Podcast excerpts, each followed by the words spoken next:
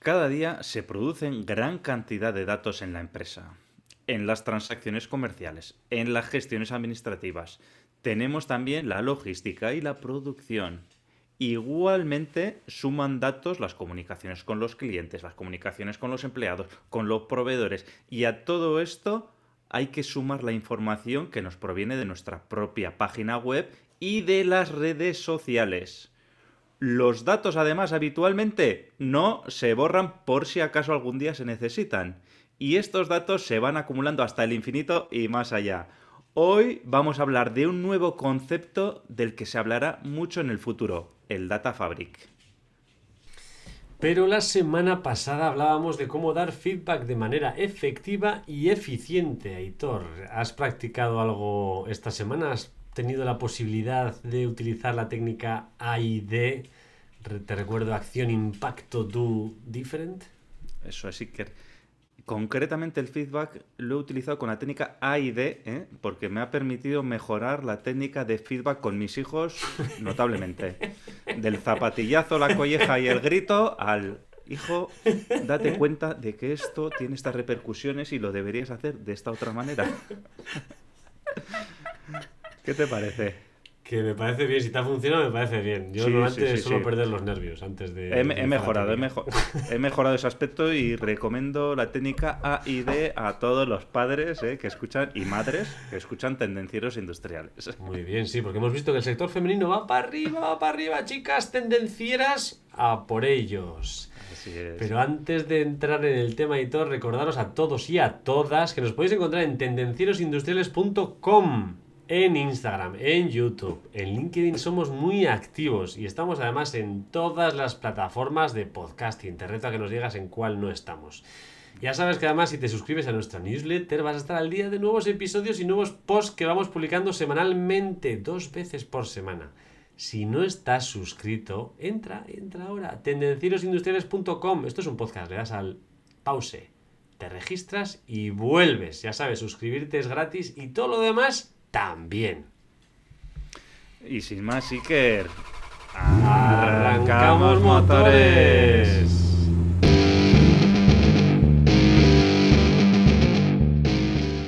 Tendencieros industriales. Tecnología, productividad y ventas.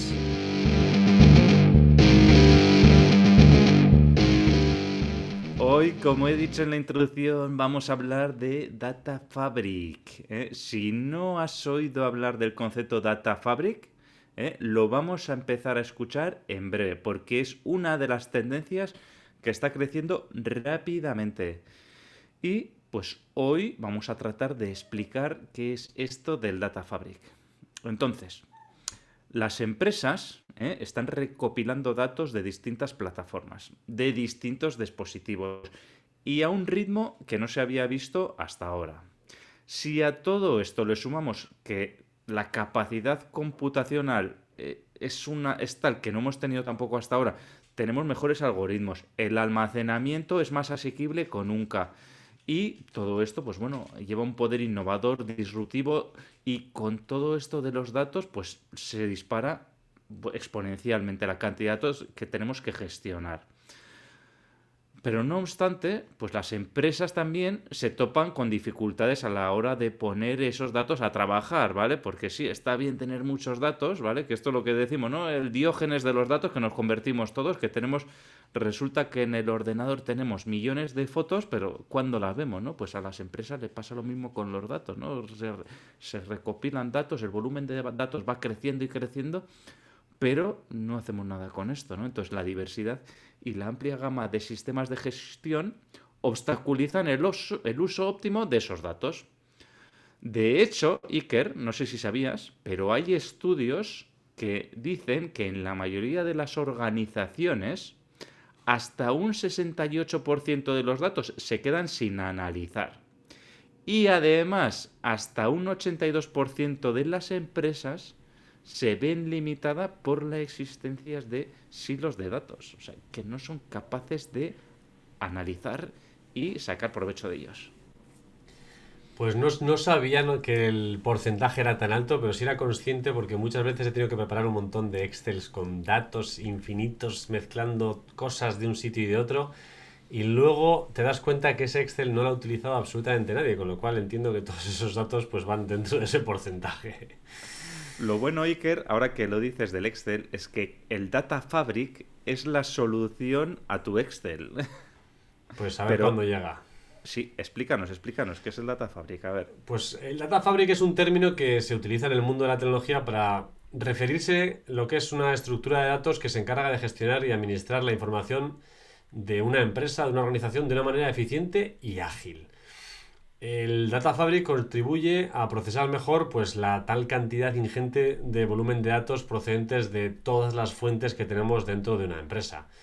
Es decir, el Data Fabric tiene la capacidad de agrupar estos datos bajo una misma nube o un sistema de administración sin importar de dónde ni cómo provienen esos datos. De esta forma, que los, organizándolos así, pues las empresas pueden lidiar más ágilmente con esta gran cantidad de datos, que además están en constante crecimiento. Eh, también eh, contribuye a que los cambiantes requisitos de las aplicaciones y diferentes escenarios de procesamiento pues hacen que pues esto unido a la tal cantidad de datos pues sea muy complejo de gestionar. Entonces, el Data Fabric colabora para que esa gestión sea mucho más ágil y eficiente. Eh, podemos visualizar, Aitor, mejor qué es el Data Fabric si imaginamos un hilo, ¿no? Una tela, un hilo que conecta diferentes puntos como localizaciones, tipos y fuentes de datos. O sea, está todo conectado unas cosas con las otras. Gracias a este método de acceso a datos, la información recibida se procesa, administra y almacena en un tiempo real, en tiempo real, mientras va circulando pues, por todo ese tejido de datos. Además de esto, de almacenarlo, pues es posible que tanto las aplicaciones internas como externas pues puedan acceder a esa tela de datos y compartir estos datos para realizar análisis avanzados pues con, con diferentes objetivos, como puede ser pues predecir situaciones de desabastecimiento de stock tan en boga hoy en día. Además, pues puede servir también para el desarrollo de nuevos productos, optimizar las ventas y el marketing, entre otras mejoras que se me ocurren ahora mismo. Pues sí que me parece muy interesante porque tú hablas de hilos, ¿eh?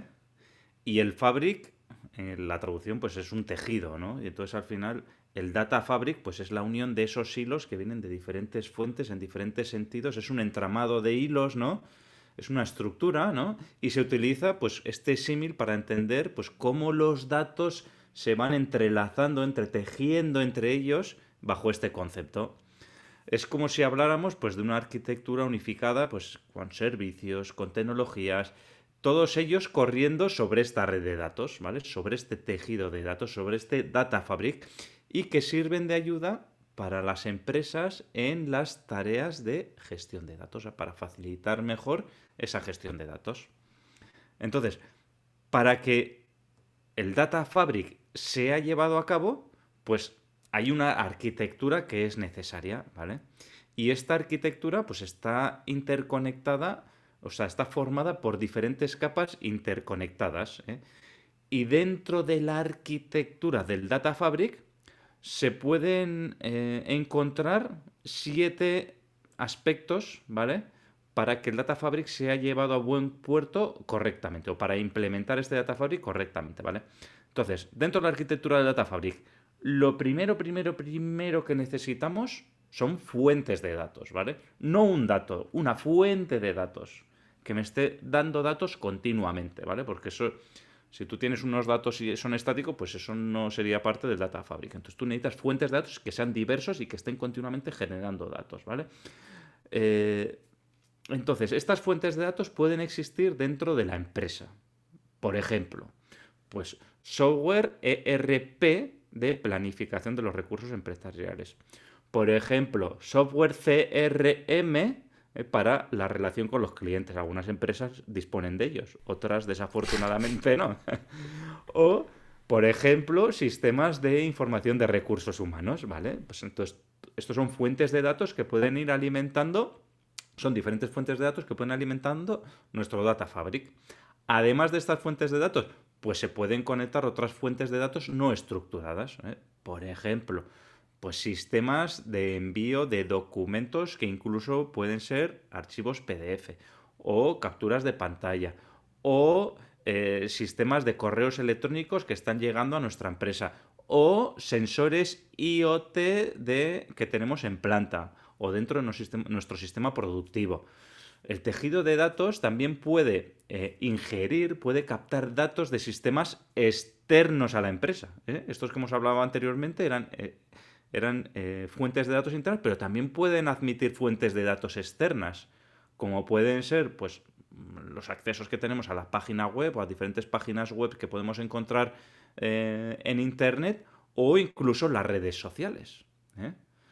Y y además de las redes sociales como fuentes externas, además de las redes sociales, internet, etcétera, pues existen empresas que ofrecen repositorios de datos de terceros para eh, enriquecer de información eh, que no puedes encontrar libremente en la web. O sea, tú puedes acceder a comprar una base de datos de lo que sea a través de Internet, ¿no?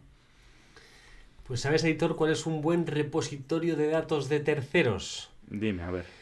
Pues la biblioteca de tendencieros industriales, Aitor, está ahí, la puedes buscar, tendencierosindustriales.com barra biblioteca. Aquí hemos puesto y seguiremos poniendo los libros imprescindibles, una fuente de datos imprescindible para vender más y mejor, para ser más productivo, para mejorar la marca personal. Y además son recomendaciones de nuestros invitados al podcast. ¿Qué más podemos pedir, Aitor? Pues lo único que podemos pedir es que vayan a la biblioteca, ¿eh?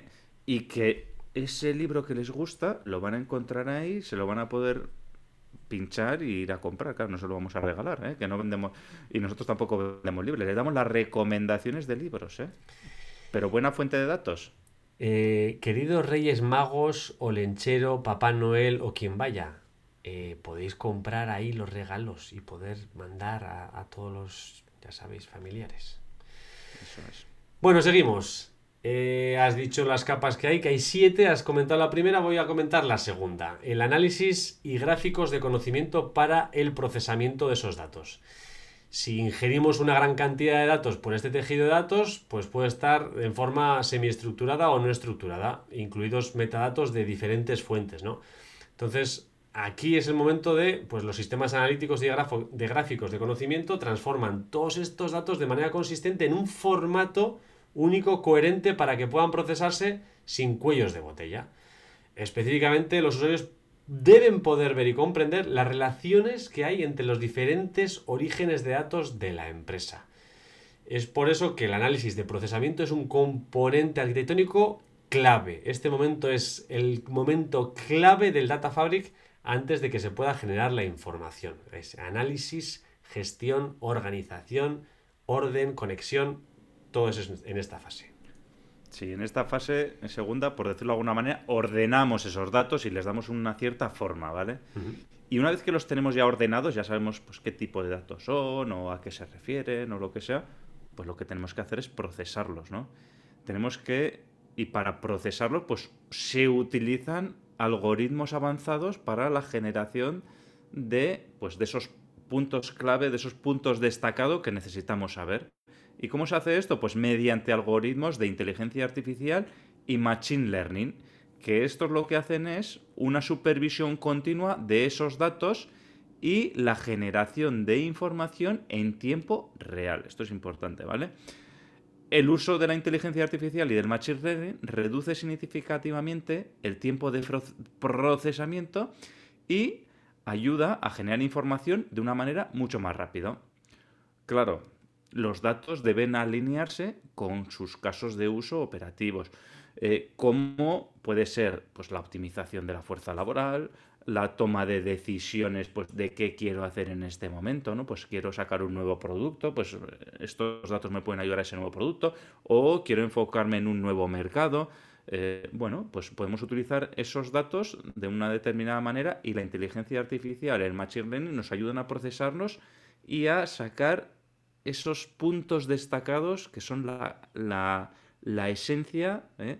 de esa maraña de datos que están ahí, que si los coges, pues no sabes, ves un bosque, ¿no? Y, el, y la inteligencia artificial nos ayuda a encontrar, pues, esos, esas, las setas, las flores, los árboles con fruta, eh, etcétera, etcétera. ¿no? Espero que se entienda con ese símil. En la fase número 4, pues tenemos los APIs y SDK para conectividad con los interfaces de entrega de datos. Eh, antes hemos comentado que una fase clave es la organización y la conexión entre los datos, pero este, esta fase también es una parte muy importante de Data Fabric, que lo diferencia de los lagos de datos o almacenes tradicionales de datos. Data Fabric tiene preparación para la integración integrada en su red troncal arquitectónica y puede conectarse con cualquier interfaz de usuario frontend para ofrecer la información donde sea más necesaria. Entonces, ¿qué hace? ¿Cómo lo hace? Pues utiliza interfaces de programación de aplicaciones, pues los APIs, los clásicos APIs y los kits de desarrollos de software, los SDK, para, para conseguir este propósito.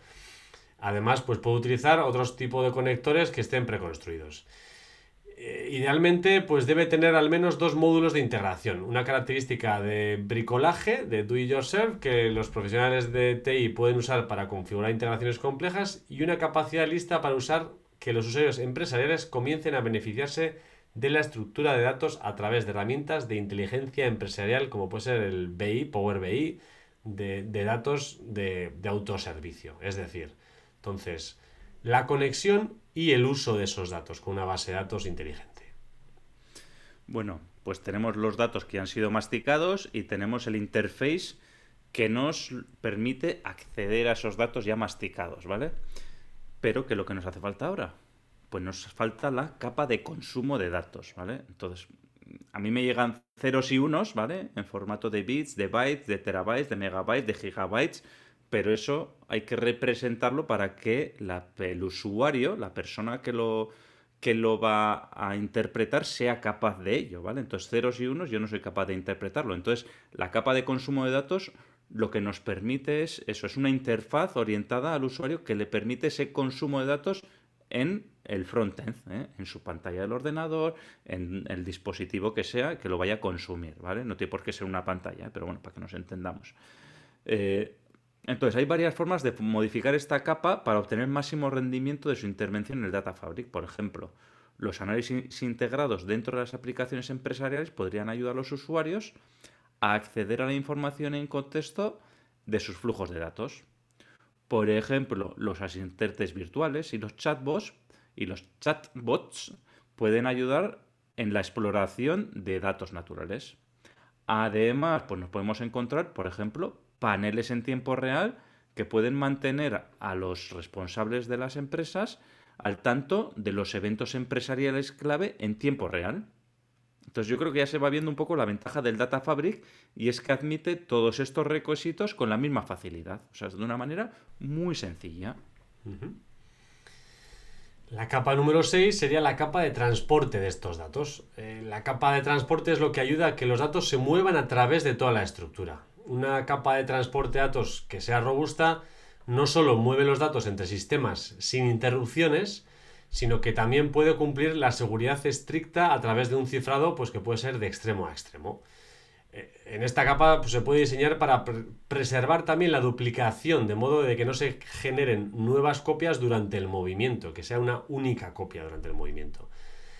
También es importante mantener la eficiencia de compresión impuesta por los diferentes componentes dentro del tejido de datos para que la rehidratación, el realimente de datos, no tengan lugar en movimiento para evitar pues, las ineficiencias o los riesgos de seguridad que pueda haber. Bueno, ya hemos movido los datos, los hemos presentado y ya solo nos queda la última parte. Es el alojamiento de esos datos, ¿vale? Es la última parte dentro de la arquitectura del Data Fabric porque los datos al final tienen que estar alojados en algún sitio. Y aunque técnicamente hablando, pues el componente de alojamiento es externo a la arquitectura de Data Fabric, porque esto se hará en, alojamientos probablemente en la nube, en servidores, etcétera, influye lo que es en el componente principal del Data Fabric. ¿eh? Entonces, bueno, dentro de los alojamientos, pues se puede optar pues por eh, servidores locales, ¿vale? O se puede optar, pues, se puede optar por servidores en la nube. En este último caso, pues podrías beneficiarte de las herramientas de gestión basadas en, la nube. Las estructuras de datos locales deben integrarse con sus herramientas de TI que no sean en la nube.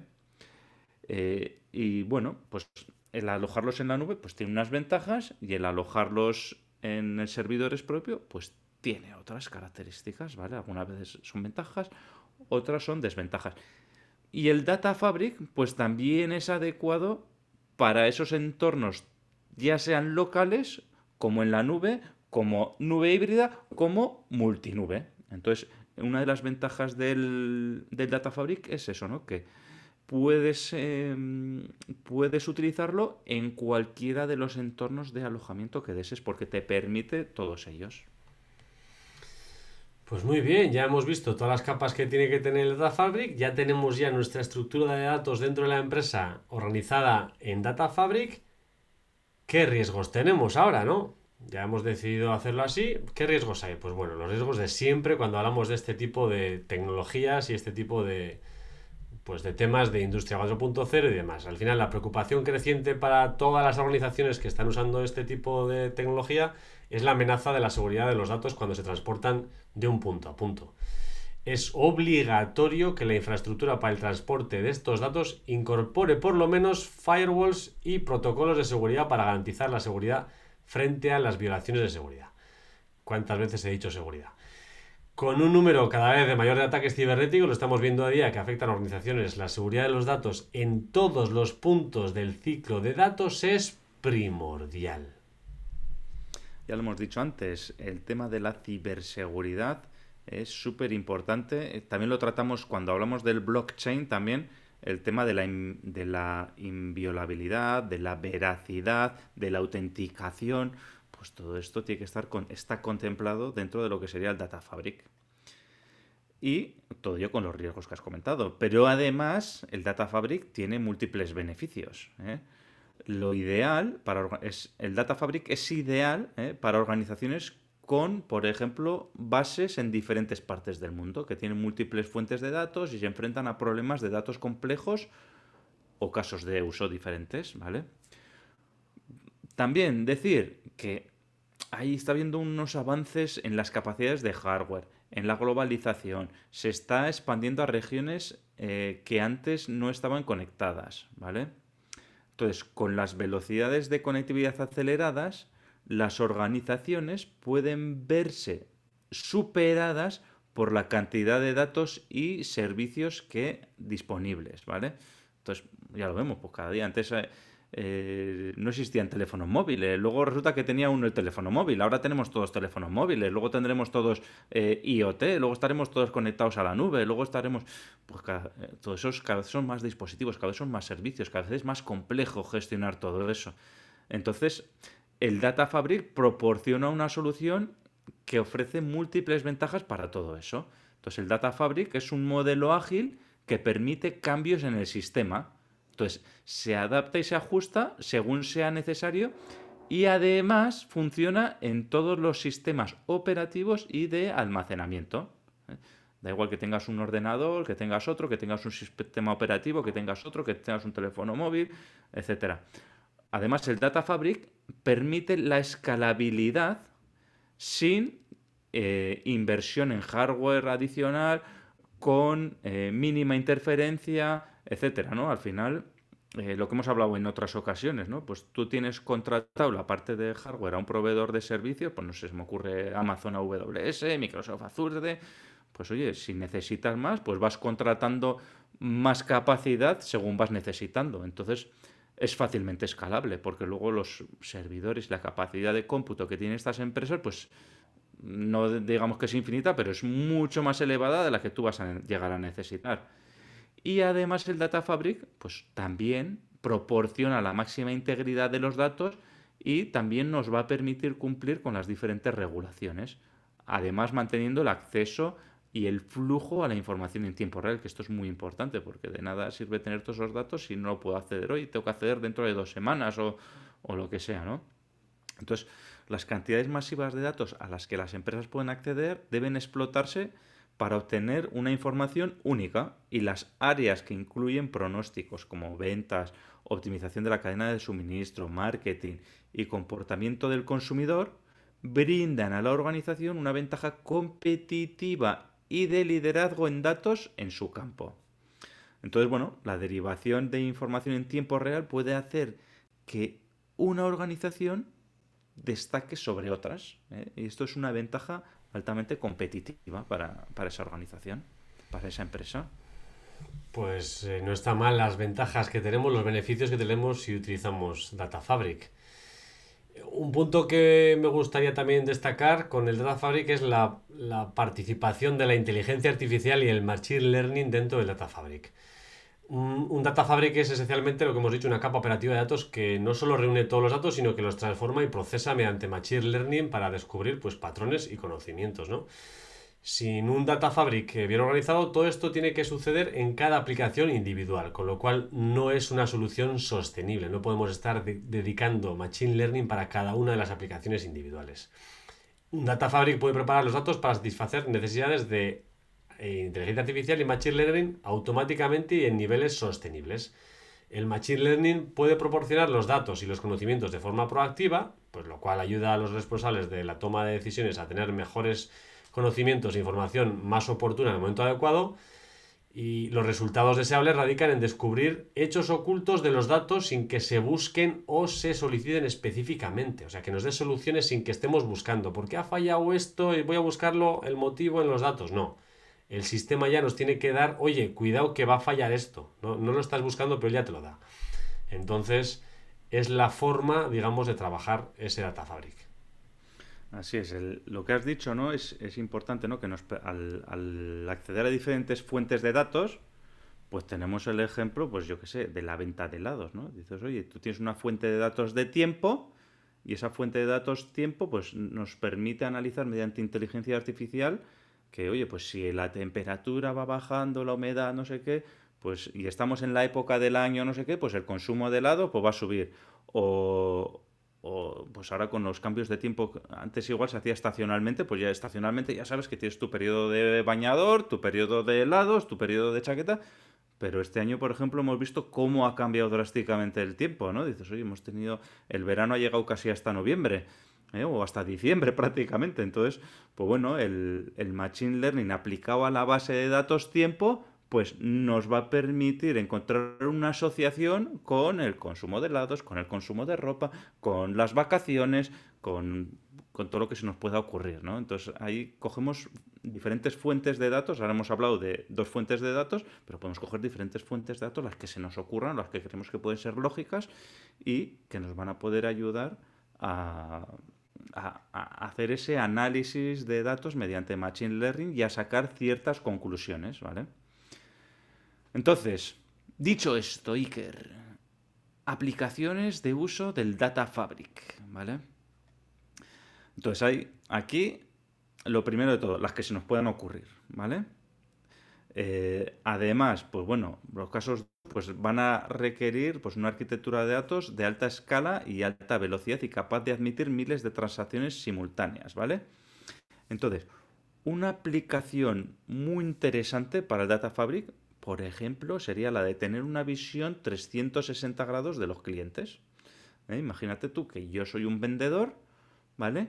Y en una única, entro a, a mi navegador y en una única vista del cliente pues puedo ver, puedo obtener datos del CRM, puedo obtener datos de la web, del teléfono móvil, de los diferentes bots con los que ha podido interactuar ese cliente, de los diferentes, imagínate que ha interactuado también con el soporte técnico, pues toda esa información la puedo tener ahí, de las redes sociales, de cómo está interactuando ese cliente en redes sociales o en otras o en, otros sitios, ¿vale? Y toda esa información pues la puedo tener yo recopilada y analizada y masticada por una inteligencia artificial para que luego yo optimice mi tiempo y mis recursos de cara pues, a, hablar con ese cliente, a ofrecerle mejores servicios, etcétera, etcétera. Igualmente, el Data Fabric pues, nos va a permitir cumplir con las leyes de privacidad de datos. ¿vale? Al estar todo estructurado, pues es más fácil cumplir con la normativa y con las diferentes normativas en este sentido.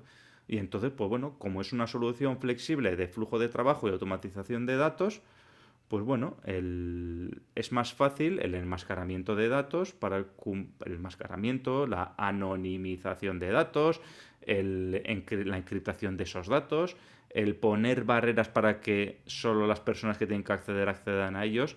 O sea, es mucho más fácil eh, cumplir con esas regulaciones que además hoy en día son tan estrictas, ¿no? ¿Qué más mm. aplicaciones? Sí, que a ver.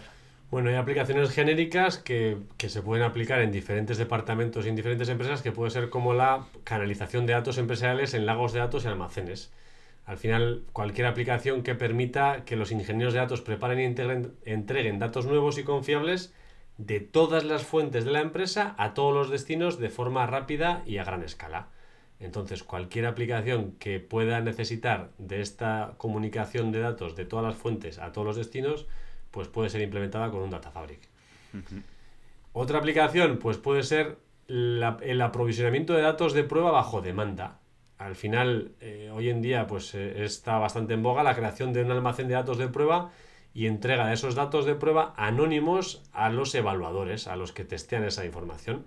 Entonces, automáticamente y en pocos minutos se envían unos datos con total integridad, sin ningún sesgo de la persona ni ningún Mm, digamos, ninguna agregación de la opinión a esos datos. Entonces se agregan esos datos nuevos, se anonimizan esos datos y se realizan unas pruebas para bueno, usarlos en ese sitio o enviar a otras personas. Otra de las aplicaciones también muy interesantes del, del Data Fabric es la modernización de sistemas antiguos. Esto yo alguna vez he hablado con algún amiguete y, bueno, y en algunos sitios te sorprenderá, pero todavía utilizan MS2. Porque no han tenido huevos de tocar el programa que hace 30 años hizo un informático y dices, uy, a ver quién le mete mano a eso, ¿no? sea, te sorprenderías de la cantidad de sitios que podían estar trabajando a día de hoy todavía con MS2, ¿eh?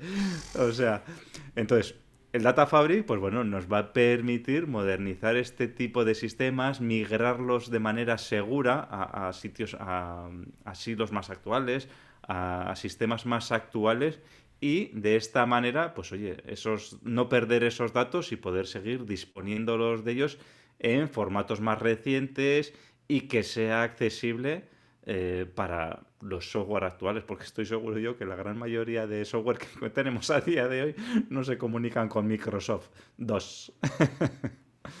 bueno, igualmente, aplicaciones de Data Fabric, pues bueno, protección de transacciones con tarjetas de crédito, protección de la información confidencial de los titulares de las tarjetas mediante cifrado, mediante tokenización de los datos, eh, protección contra la violación de datos, en el caso de las tiendas online, predicción del abandono del carrito de la compra, pues ya ves cómo se está comportando el usuario, cómo está, pum, ha visto, pues, pues puedes eh, predecir el, abandono del carrito de la compra, puedes detectar fraudes de los clientes, se puede utilizar para hacer una calificación crediticia de ese cliente y bueno, y a partir de ahí, pues bueno, todas las que se nos puedan ocurrir que nos permitan eh, coger datos de diferentes fuentes y unificarlos juntos para, tener un resultado, ¿no?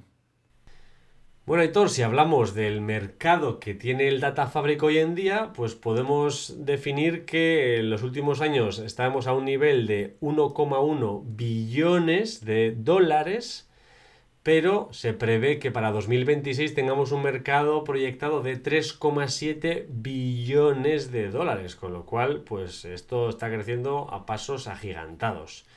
Un buen negocio el que hay ahí, sí. Hay business, con lo cual, si no sabes qué hacer, puede ser un buen sitio donde entrar.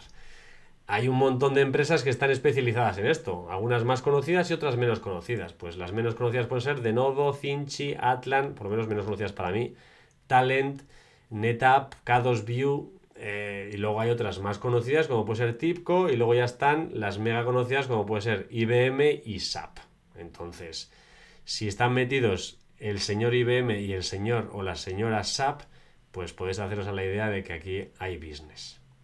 Hay tomate. Aquí hay tomate, efectivamente. Entonces, resumiendo un poco todo lo que hemos comentado el Data Fabric, si no lo conocías antes, parece un concepto difuso y un poco complejo, pero en realidad es una manera de lidiar con unos datos cada vez más presentes, más distribuidos, más dinámicos y diversos y de, de diferentes fuentes. Por tanto, la implementación de esta solución para gestionar tanto la recopilación, la gobernanza, la integración y el intercambio de estos datos puede ayudar a nuestras organizaciones a hacer frente a estos retos y a lograr la transformación digital. No se trata de una solución puntual a un problema específico de integración o gestión de datos, sino que es una solución global, permanente y escalable para gestionar todos los datos, independientemente de dónde vengan, de un entorno unificado. Bueno, bueno, Iker, oye, ya hoy hemos aprendido una cosa más ¿eh? en nuestras vidas. ¿eh? Ya sabemos lo que es el Data Fabric, un concepto que vamos a empezar a escucharlo, pues igual que en su día empezamos a escuchar la inteligencia artificial, Industria 4.0, ya se empieza a oír de Industria 5.0, pues el Data Fabric es otro concepto que está ahí y que está en boga y que, bueno, eh, ahora se oye muy poquito, pero para dentro de un año estoy convencido de que bueno, va a estar al, al orden del día, igual que está la industria 4.0, el IoT y todos estos conceptos actualmente. Y nada más, Iker, hasta aquí el podcast de hoy. Tendencieros, dejarnos vuestro comentario si queréis aportar alguna experiencia, si os gustaría añadir alguna cosa más, si queréis corregirnos, también admitimos correcciones, si queréis criticarnos, si queréis echarnos flores, dejarnos vuestro comentario y además darnos cinco estrellas para que el contenido le aparezca a más gente, darle al like, suscribiros en la plataforma que nos estéis escuchando para estar al día de nuevos episodios y sin más tendenciero, tendenciera. La semana te espera. Chao. Chao.